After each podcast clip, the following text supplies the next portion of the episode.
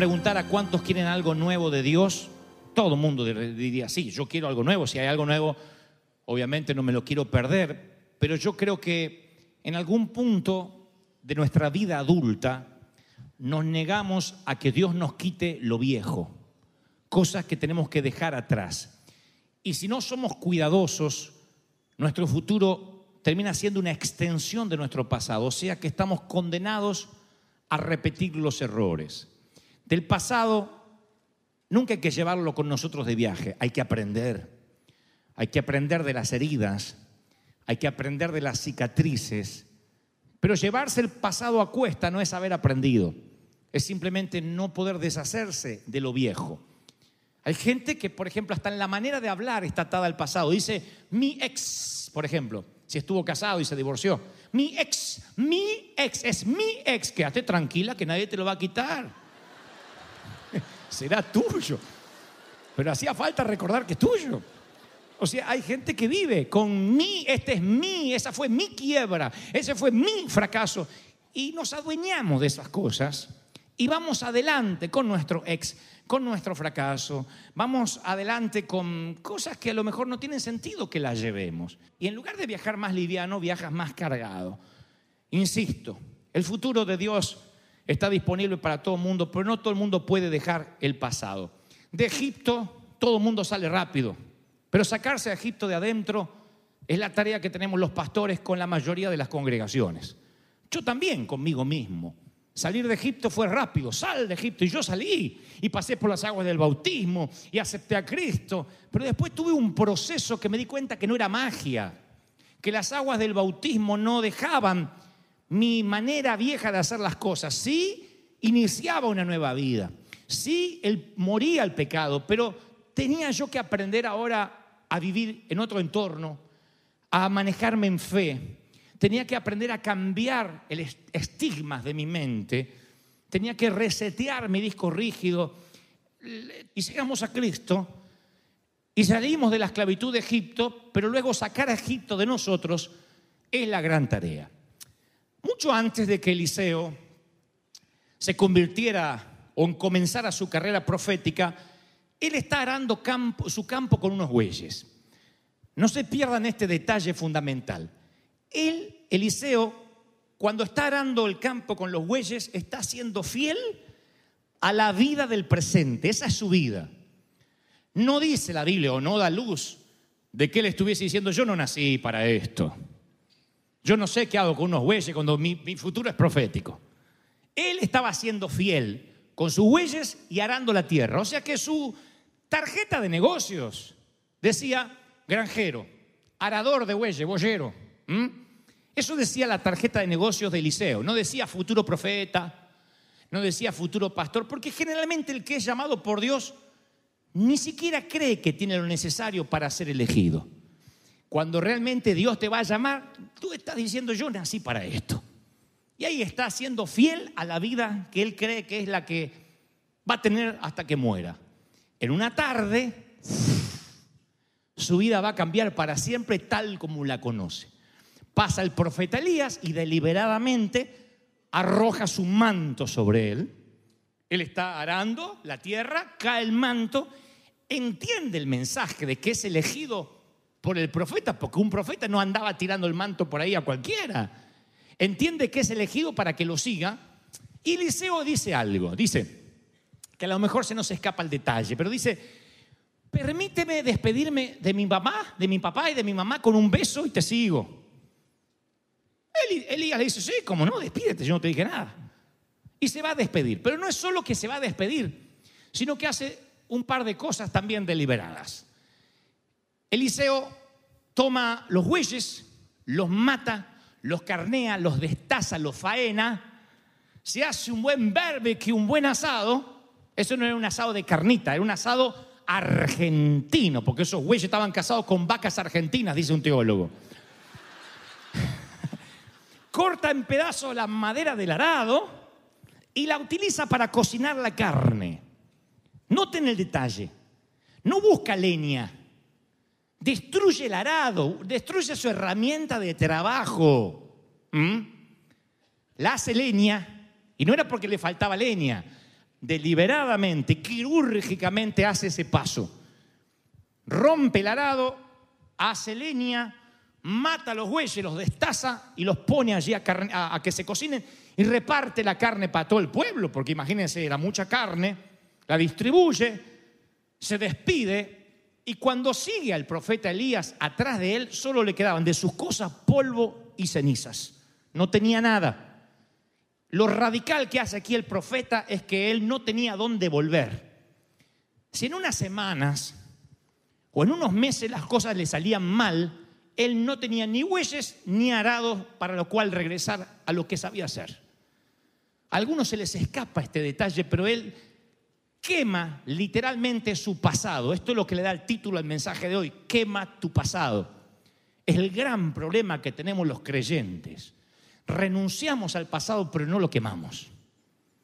Tratamos de no recordarlo, pero nunca nos deshacemos de él de manera completa.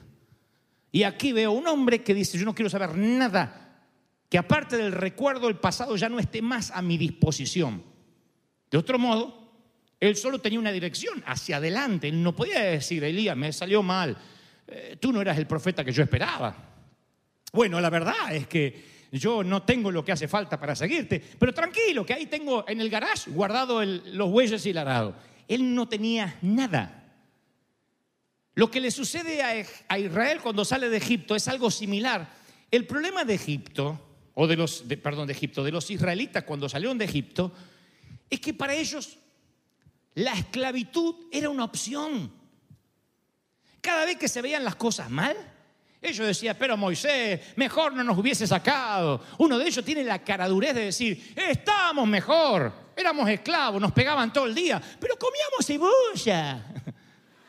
Una locura. Allá comíamos carne. Se ve que amaban el in y now siendo esclavos que la verdura siendo libres, que el maná siendo libres. Para ellos siempre la esclavitud era una opción. Desde que se encuentran con el mar rojo delante y los egipcios detrás, empiezan a decir, mejor no nos hubiese sacado. No era como aquel que dice, qué sé yo, soy libre, me moriré de hambre, pero libre, comeré maná todos los días, pero libre. Ellos, en la balanza de la libertad y lo conocido, preferían la esclavitud de lo conocido. De allí la famosa frase acuñada, mejor malo conocido, ¿la conocen? Que bueno por conocer. Ojalá esta frase fuera solo entre marido y mujer, la conozco entre novios. ¿Qué haces de novia con este descebrado? Ay, es peor estar sola. ¿Cómo mejor malo conocido que bueno por conocer? ¿Cuánta gente se pierde lo mejor por conformarse con lo bueno? Es gente que tiene todavía la esclavitud como una opción. Bueno, si me va mal, todavía puedo volver. Y entonces es como el presidiario o el expresidiario que sale de la cárcel y añora las rejas. Y dice, bueno, es que allá no trabajaba, allá me alimentaban, allá estaba preso. Entonces la pregunta es, ¿es libre de verdad? No, es un preso que anda por las calles. Todos los que estamos aquí somos libres. Temo que no. Porque muchos, aunque se dicen ser libres, todavía tienen una opción, un plan B. Si algo sale mal, puedo regresar hacia atrás. Y el Señor una y otra vez, desde los profetas hasta que Él mismo comisionaba a los discípulos, dejaba en claro que la jurisdicción de Dios está siempre delante, nunca detrás. No veo un Señor diciendo, mira, ¿por qué no arreglas tu pasado y tus cositas primero? Le dice a Abraham, deja tu tierra, deja tus parientes y vete a una tierra que te mostraré. Le muestra un pedacito del GPS. No le dice bien a dónde, ni qué ropa tiene que empacar, ni si la esposa va a estar de acuerdo. Vete, vamos, adelante. Y van a ver que es el común denominador. Le dicen a Jesús, te seguiré donde quiera que vayas. Y él le dice, la zorra tiene madrigueras, las aves nidos, pero el hijo de hombre no tengo donde recostar la cabeza. Si vas para adelante, no piense que te va a llevar la almohada ergonómica. A otro le dijo, sígueme. Pero Señor, déjame primero que entierra a mi padre. Y si alguien no entiende aquí la cultura oriental, estará pensando, de Medio Oriente, estará pensando que el Señor lo arrebata del funeral al pobre chico. No, era una costumbre decir, mi papá todavía ni, ni está viejo, espera que se envejezca, que se muera, que cobre la herencia y en 30 años te sigo, ¿cómo no? Y el Señor dice, no tengo 30 años para esperarte. Deja que los muertos entierren a los muertos. Otro dice, te seguiré, pero déjame despedirme de mi familia. Y el Señor le responde, nadie que mire atrás después que pone la mano en el arado es apto para el reino de Dios. Y aquí tampoco es un desalmado Jesús que como Elías no le deja a Eliseo darle un beso a los papás. Las despedidas en Medio Oriente duraban semanas, eran meses de fiesta y parranda, muy parecido a los mexicanos, pero nada más que de Medio Oriente. Excepto el tequila, todo era igual. Estaban tres semanas, ¡ah, que se nos va, que se nos va! Y no había tiempo para despedida. Esto era tomar el arado y mirar para adelante. Esto era prende fuego tu pasado. No puedes seguirme al futuro si estás aferrado al pasado. No importa que fracasaste, ¿oíste? Todos tenemos, no sé si el derecho, pero la opción de que nos vaya mal. Todos pudimos habernos equivocado en algún momento. Pero esa equivocación, tú decides qué hacer con ella. ¿La usas como escalón, como trampolín para aprender o te la cargas como parte de lo que eres, como tu background? ¿Y tú a qué te dedicas? Bueno, me dedico, yo corto césped, eh, soy handyman, eh, tengo dos divorcios a cuesta, tengo tres novias despechadas, esa es mi vida. No, esa no es tu vida. Eso no es lo que eres, eso no te puede definir. Entonces yo creo que cuando uno toma la postura de mirar para adelante, uno no puede darse el lujo ni siquiera de permanecer con gente que le encanta mirar para atrás y esto no es en términos matrimoniales, estricto, sino en la sociedad, en la iglesia, en el ministerio, es un yugo desigual. Tú puedes tener mucho pasado con gente en común, pero nunca tener un futuro juntos. ¿Y quiénes tienen un pasado con nosotros? Quienes se crearon una primera novia, qué sé yo, un primer marido, eh, una primera familia, un cuñado, un compadre, esos amigos de antaño, los que quedaron detrás de la frontera, los que no se bautizaron. Siempre hay gente que va a mirar el pasado y que tú dices, pero son parte de mí. No, son parte de lo que debiste haber quemado. Y yo quiero hacer una consideración. Siempre me sentí incómodo con las palabras de Jesús cuando dijo, si alguno viene a mí y no sacrifica el amor a su padre y a su madre y a su esposa, o sea, tú incluye, la novia, porque antes de ser esposa fue novia, y a sus hijos, y a sus hermanos, y a sus hermanas, y aún su propia vida. No puede seguirme. Fíjense que usa este lenguaje para una comprensión visceral de lo que significa amar a Dios con todo nuestro ser. En otro punto Dios está diciendo, va a haber un momento en tu vida de adulto que vas a tener que escoger entre lo que te importa y yo. Lo que está diciendo que hay personas que te pueden mantener atrapado en el pasado y tienes que estar dispuesto a soltarlas para abrazar el futuro. ¿Esto significa dejar de honrar a los padres? No, he aquí lo que quiero, el punto que no quiero que se pierdan. Una cosa es quemar el pasado, otra cosa es quemar puentes. Puentes que algún día podrías necesitar volver a cruzar. Porque no quiero que alguien vaya a la casa y diga, vieja, no me vengas a visitar más, como dijo el pastor. Aleluya, sos de mi pasado. ¡Pum! No. Quemar puente tiene que ver con quemar afectos.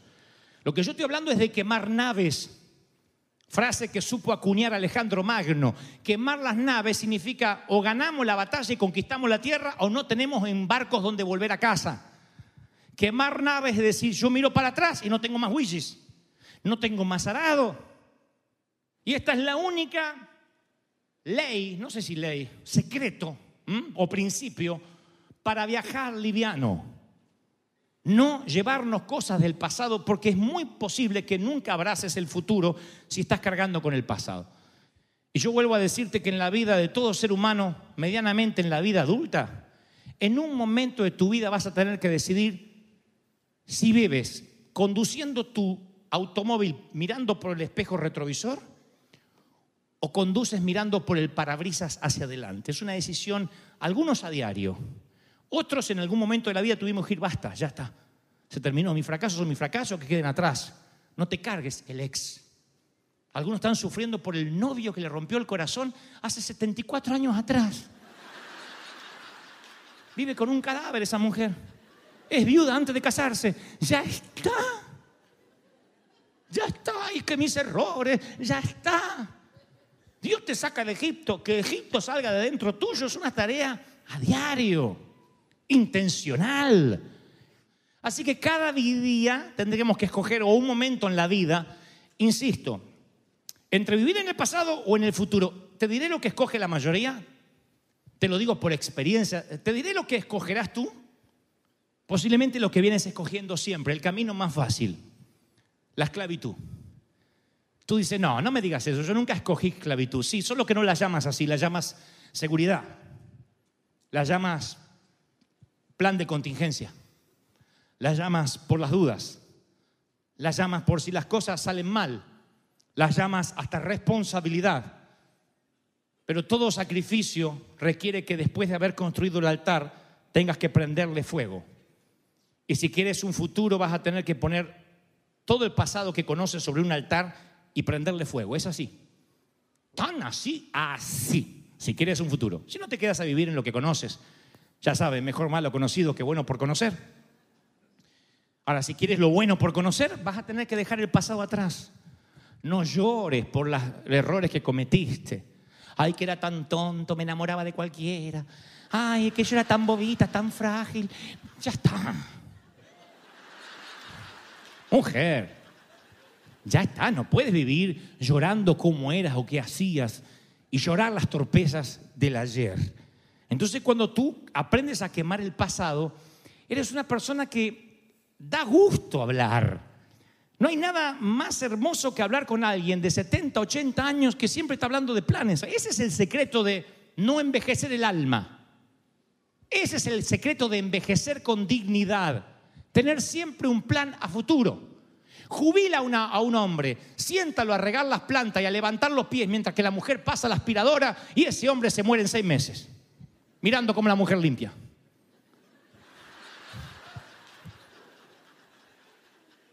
Dice, me quiero morir, ¿para qué voy a vivir? Le quitas a un soldado su capacidad de pelear y ¿para qué vivir? A David le tienen que decir, no pelees más porque ya está viejo, casi un gigante te mata. Él mató un gigante en el inicio de su carrera militar. Y casi un gigante lo mata cuando ya está viejo. Pero fíjense que sus oficiales le dicen, no salgas a la guerra y danos tu sabiduría. Enséñanos a pelear porque más vale tú que cien de nosotros. Y si te matan, apaga la lámpara de Israel. Así que quédate acá y sigue nos dando estrategias. No le dicen, ¿por no te jubilás? Te damos un Oscar y te vas a casa. No, enséñanos desde otro lugar. Se dan cuenta que siempre el Señor nos reinventa para estar vivos, pero en algún momento de la vida uno tiene que salir de, te voy a contar lo que pasó en 1992. A mí en el 92 me engañaron. Ya está. ¿Cuántos mundiales pasaron? Ya está, deja. ¿Cuánto vamos a sufrir? Mis bueyes ya no están. Y existe una diferencia muy grande en tener bueyes listos para si las cosas salen mal, a navegar sin salvavidas. Porque cuando uno sale en su nave en sin salvavidas, el único que te puede rescatar es Cristo caminando sobre las aguas. es el único que te puede levantar, aunque te diga hombre de poca fe. Miren, voy a decirle dos cosas antes de terminar. Primero, cuando se trata de ir hacia adelante hay cosas por las que no hay que orar. Lo diré una y otra vez. Hay cosas que yo no necesito orar porque yo ya sé la respuesta. Yo necesito convicción y valentía para avanzar, no hay que orar. Hay cosas por las que no hay que orar. ¿Tengo que robar esto? Voy a orar, voy a orar a ver si lo tengo que robar o no. Ah. ¿Tengo que besar a la suegra? No, no, no, no, no, no, no, ores. A menos que la vayas a entregar. Si no, no ores. Ni la beses. hay cosas por las que no hay que orar. Hay que simplemente avanzar. Y durante estos años, muchos jóvenes, especialmente jóvenes, me preguntan o quieren tener la vida que yo tengo. Entonces me ponen en las redes, ah, si yo fuera como tú, si Dios me diera lo que te dio a ti. No quieren mi vida, quieren lo que yo logré sin mis cicatrices, sin mis heridas. No quieren mi vida, quieren mis recompensas. Yo soy el primero que admito que tengo una vida envidiable. Mi vida está llena de aventura, de sorpresa, pero también de dificultad, porque yo vivo en el futuro. Entonces eso conlleva sacrificio, conlleva desafío, porque yo nunca me, senté a observar cómo pasa la vida, yo me rehusé a ser audiencia de la vida. La vida no es para observarla, es para provocarla, para vivirla de manera apasionada. Entonces eso hace que tenga cicatrices. Entonces usted me dice, fracasaste. No, batallé, mira las cicatrices que tengo. No digas más, mi ex, ay, el padre de mis hijos. No, muestra la cicatriz y dice, mira, mira, mira, salí de un divorcio y acá está, la sonrisa no me ha cambiado, soy más fuerte, mi umbral de resistencia cambió. Mira, mira, salí de una enfermedad, mi umbral de resistencia cambió. Alguien tiene que decir amén por eso. Aleluya. Estoy más fuerte, estoy más gozoso. Yo digo siempre, envejecer dignamente es arrugarte, pero que la gente vea un gozo, que vea una juventud que nace del corazón y que se refleja, aunque tengas la edad que tenga, diga, es, joven. La juventud es una, es una actitud del alma, es una actitud del corazón. Realmente el, el corazón alegre hermosea el rostro. Entonces, ¿ahora qué significa? El corazón alegre que no tuvo dificultades, que no le fue mal en la vida, que un hijo no se le puso rebelde, que otro no le cayó en las drogas, que no tuvo un desengaño amoroso, que tuvo una vida de un paseo por el parque. No, que entendió que cada vez que el pasado se hacía parte de su presente y quería tomar el control del futuro, lo quemaba en un altar. Eso es lo que hacemos los cristianos, quemamos pasado en el altar. Cada domingo quemamos el pasado en el altar del presente para que Dios nos dé un futuro de bendición, de cielos abiertos, de pensamientos de bien, de no de mal. Alguien tiene que decir amén. Aleluya. Y oigan ahora sí para terminar. Yo escuché la historia de, de un pueblito que estaban todos desnutridos, todos muertos de hambre, los chiquititos estaban muy flaquitos, cadavéricos, las mujeres caminaban todas encorvadas. Y llega un transeúnte, un foráneo, y pregunta, pero qué barbaridad, cuánta pobreza hay en este pueblo. Y dice, sí, vivimos así, no nos va bien. ¿Y de qué viven? Ah, de la vaca. ¿Qué vaca? Esa es la única vaca que está ahí. ¿Y cómo que viven de la vaca? Y sí, se la ordeñamos todos los días, hasta que pobrecita no tiene leche para todo, así que nos turnamos con la leche. Y algunos con la leche hacen un poquitito de queso, de yogur, pero esto es una vaca con una sola ubre para tanta gente, imagínense. Y entonces el hombre se fue a dormir esa noche en el hotel, también muy pobre, porque todos vivían de la vaca. Y se levanta a la mañana y tira la vaca por el barranco. y se va. Al año regresa y ve que el pueblo está próspero y que están más gorditos y que hay industria, y ve ganado y ve esto. Y dice, "Eh, ¿qué pasó? ¿Descubrieron petróleo? Dice, no, cállese. Nos levantamos una mañana, la vaca se había suicidado.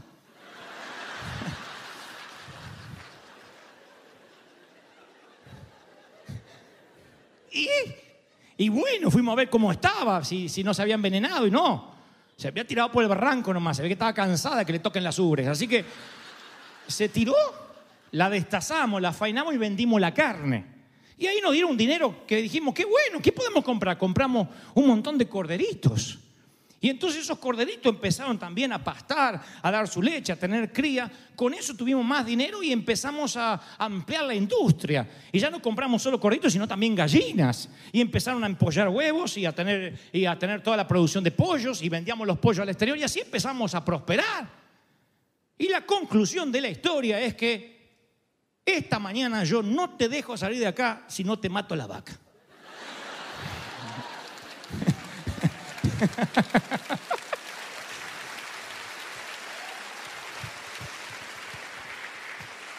Te la voy a suicidar.